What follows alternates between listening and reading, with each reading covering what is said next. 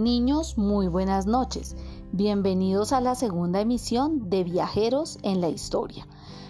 A continuación vamos a leer el segundo capítulo de la colonia.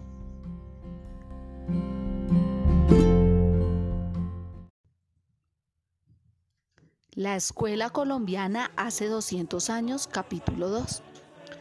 Tuvieron que pasar más de 100 años como hasta 1687 para que se organizaran otras escuelas. En ese tiempo, los indios, los blancos y los esclavos negros ya se habían juntado y habían tenido descendientes. Pero a pesar de la mezcla de las personas, el orden de la sociedad separaba y diferenciaba a la gente por razas.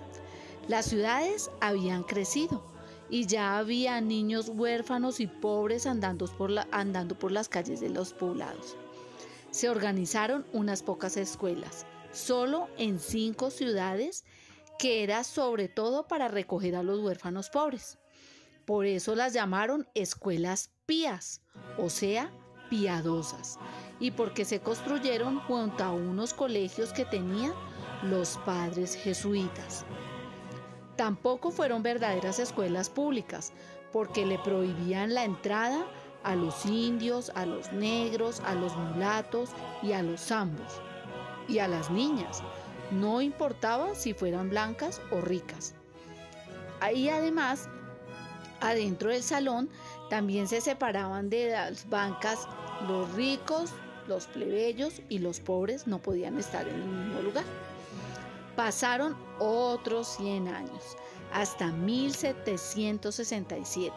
Ese año fue famoso porque entonces los reyes de España expulsaron a todos los monjes jesuitas de toda América y de Portugal, porque sintieron que estos religiosos se habían vuelto muy poderosos y le hacían competencia a la monarquía. Y por eso el rey mandó a sus funcionarios a usar los colegios, las tierras y los dineros de los jesuitas para fundar universidades, colegios y escuelas públicas. Y entonces el mundo quedó al revés. Recuerden nuestra próxima cita para el lunes a las 7 de la noche, en donde descubriremos qué sucede en las escuelas de hace 200 años en el capítulo 3.